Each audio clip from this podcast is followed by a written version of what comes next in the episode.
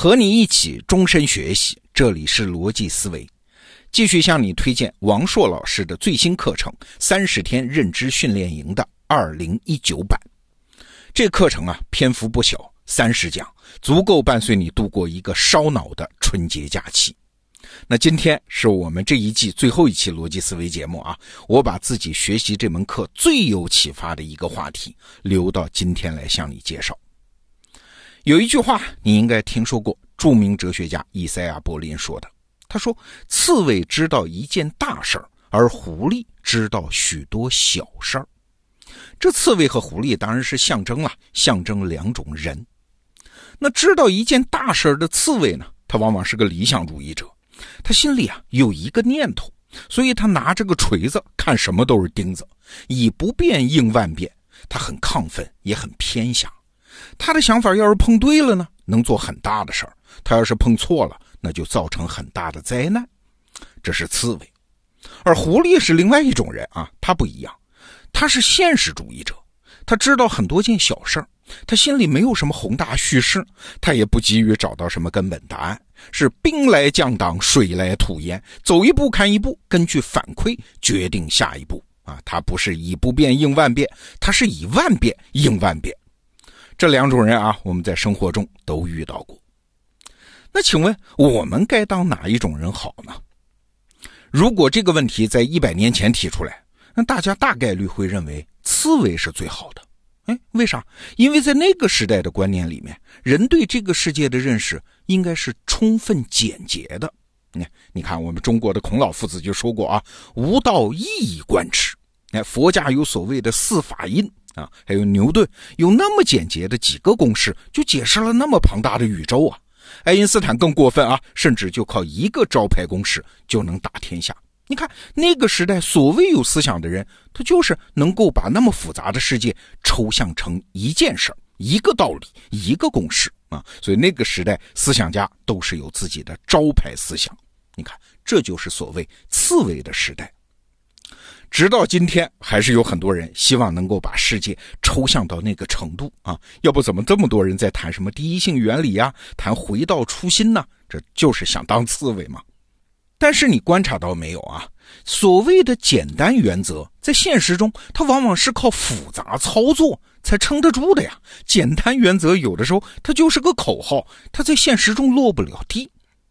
我举个例子啊，有一本书去年很火。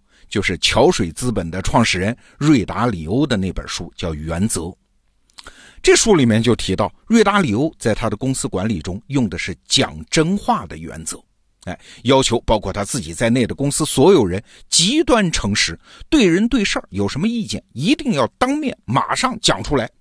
哎，听着挺对吧？我们多想生活在这样的世界里啊！但是你想，如果有人一直在讲真话，讲到了不顾场合的地步，讲到了不可理喻的地步，讲到了无法说服的地步，那会是啥情况呢？哎，就算在瑞达里欧的公司里面，他迟早也会要动用自己的权利吧，要么禁止这个人讲话，要么干脆把这人开了。所以你看啊，讲真话这个原则其实是不可能贯彻彻底的。那好，现实情况是什么样呢？现实情况我们想都想得到，就是原则可能不变，但是什么真话可以讲，什么场合可以讲，讲到什么地步，什么时候讲了，然后就必须闭嘴。在瑞达里欧他们公司内部就一定是有一套默认的规则的。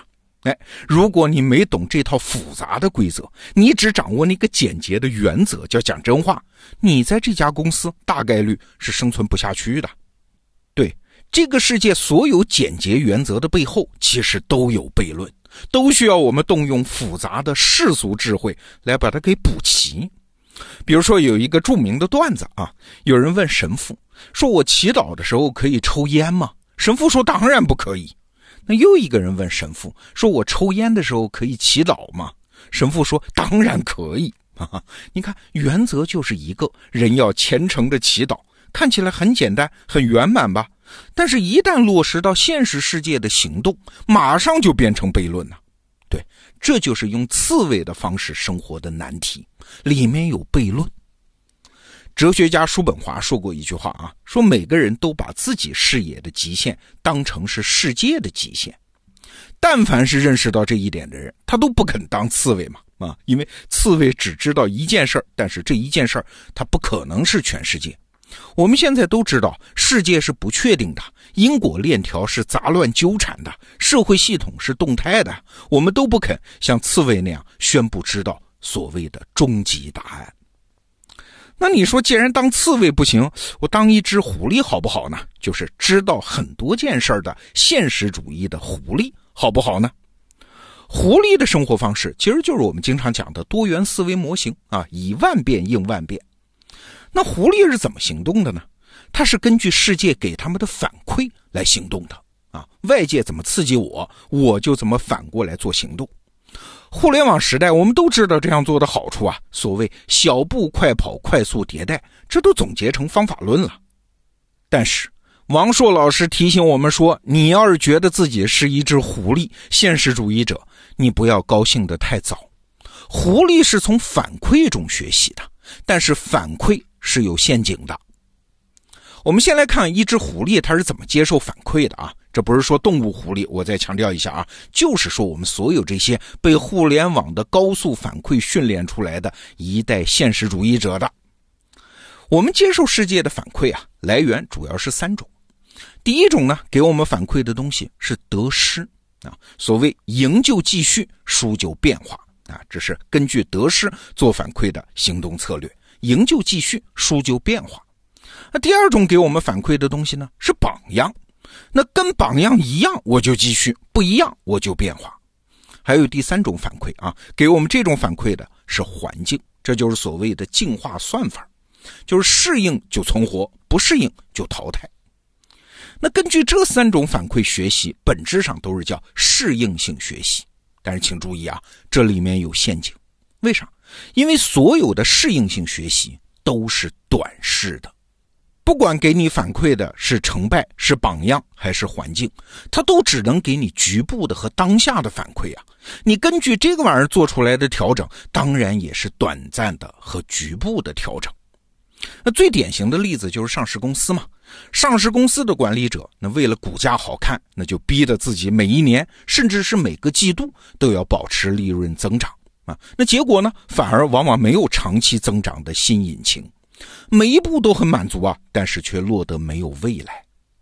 在美国资本市场上就有这样的恶性操作啊，就是趁股价不好的时候收购一家公司，然后拼命的减掉它的成本，比如说大量解雇员工，把利润做好看，然后股价就上涨啊，涨了之后就卖掉了。但是这个减成本有可能减的就是公司的长期竞争力啊，这公司就完了呀。对，这就是利用短期反馈做的恶性收割。啊，这是很悲惨的一种路径。你想过没有啊？有这样一种人，他就是赢了每一局比赛，但是最后还是输了。原理很简单，如果你每一局都赢，每一个短期你都得了分啊，这意味着啥？就意味着你变得越来越适应现在这个环境，在现在这个环境里面，你获得了越来越多的稳定。啊，到最后没有新东西了，整个环境都被你的行动策略撑满，环境的资源都被你所用。哎，如果环境不变啊，那您就是王。但要命的是，这个时代环境不仅在变啊，而且越变越快啊！一旦巨变，你拿什么去对付变化呢？最典型的例子就是当年的日本啊，从明治维新到甲午战争，到日俄战争，到和中国打的抗日战争，他是打赢了每一仗。但是等他把自己的环境撑满，再往前走一步啊，我们都知道偷袭珍珠港，惹翻了美国人，那环境就发生了巨变，那接下来就是毁灭性的灾难。用吴伯凡老师的话来说啊，日本当年啊是赢得了每一个战术胜利，终于一步一步的把自己带进了一个战略陷阱。对，这就是狐狸的问题。啊！不要以为现实世界就真的可以获得现实的胜利。那问题就来了，刚才我们说了啊，当刺猬也不行，当狐狸也不行，那怎么才行呢？王硕老师有一个妙论，妙论啊，不是谬论，很妙的言论。他说，当狐狸，但同时搭刺猬的便车，什么意思呢？三步，第一步，我们自己要是一只狐狸，现实主义者。敏锐地感知环境的反馈，不断地调整自己，不断地使用新工具啊，这个没问题。那第二步呢？对这个世界上的刺猬要好一点。刺猬本身的下场也许不怎么样，但是刺猬有一项独特的本事，这是狐狸没有的，是它们总能着眼于长期啊，总是会给我们带来长期主义的信号。这是现实主义的狐狸的世界里最稀缺的东西。这是第二步。那第三步呢？就是要看好或者说警惕那些刺猬，听他们说的话，但是小心他们给你带到沟里去。那总结成一句话就是啊，当一只现实主义的狐狸，但是在现实主义的世界里，给理想主义的刺猬留一份尊重，留一个有边界的位置。好，这个话题我们就聊到这儿，逻辑思维节目第六季也就到此结束了。二零一九年的二月二十五号，我们再见。那利用接下来的三十天时间呢，我把王硕老师的这个最新课程《三十天认知训练营》推荐给你。利用这个课程啊，你能每天听到一本书的精髓，以及对它的阐发和思考，学会在不确定的时代里怎样把握住确定性。我知道你必有收获。祝你新年愉快，咱们节后再见。thank you